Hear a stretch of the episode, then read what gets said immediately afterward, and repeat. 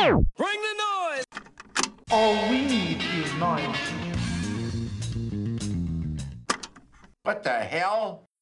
Sejam muito bem-vindos à primeira emissão, podcast, como queiram chamar, do All We Need Is Noise. O meu nome é João Pardal e prometo trazer crónicas, episódios, curiosidades e tudo um pouco sobre todos os universos musicais. E para este primeiro episódio, peço agora silêncio, porque vamos regressar aos anos 80.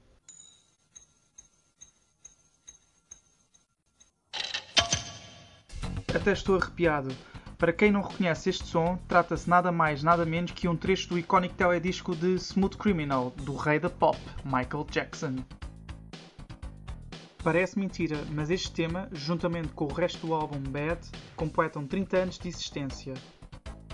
Editado a 31 de agosto de 1987, o disco marca o regresso do artista norte-americano 5 anos depois de Thriller, um dos mais bem-sucedidos álbuns de sempre. Bad não teve o mesmo impacto, mas isso não significa que tenha sido um fiasco. Das 11 músicas incluídas no disco, duas não foram single. De resto, temas como Smooth Criminal, The Way You Make Me Feel, Leave Me Alone, Man in the Mirror ou Dirty Diana são todos exemplos da genialidade que Michael Jackson transbordava. Apesar de ser tímido em público, o rei da pop afirmou, numa entrevista dada a Ebony Jets Showcase, um talk show americano, que o tema Dirty Diana é sobre o estilo de vida de uma groupie e reconhece a pressão de ter sido um performer desde a sua infância. It's a life story of a, a groupie. Um, I hate to say the word groupie, but that's what it is. And it's, it's something that I've experienced and a lot of people who grow up on the road, Sobre o processo criativo do álbum, o norte-americano afirma que não contabilizou as horas no estúdio, mas salienta que é tudo trabalho de Deus. I don't remember.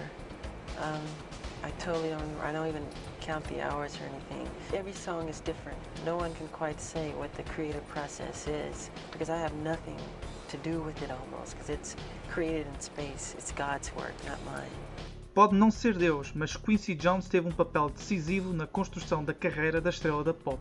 Para além de ser um respeitado compositor no espectro do jazz, foi responsável por produzir os primeiros três álbuns da carreira a solo de Michael Jackson.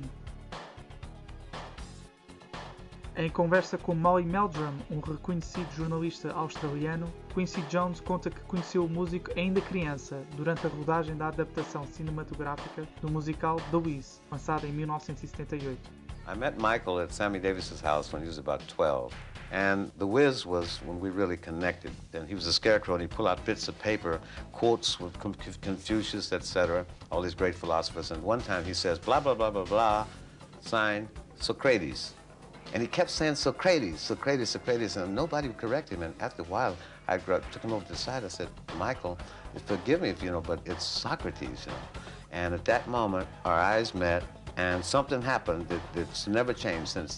De resto, os números falam por si. Cerca de 23 milhões de álbuns vendidos até hoje, mais de 240 milhões de dólares em receita naquela que foi a primeira digressão mundial, com 123 concertos, e também foi o primeiro artista pop a ter 5 singles consecutivos do mesmo disco no top 100 da Billboard.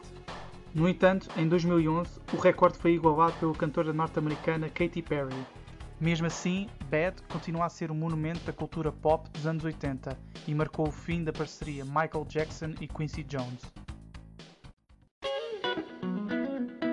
Bring the noise! All we need is noise.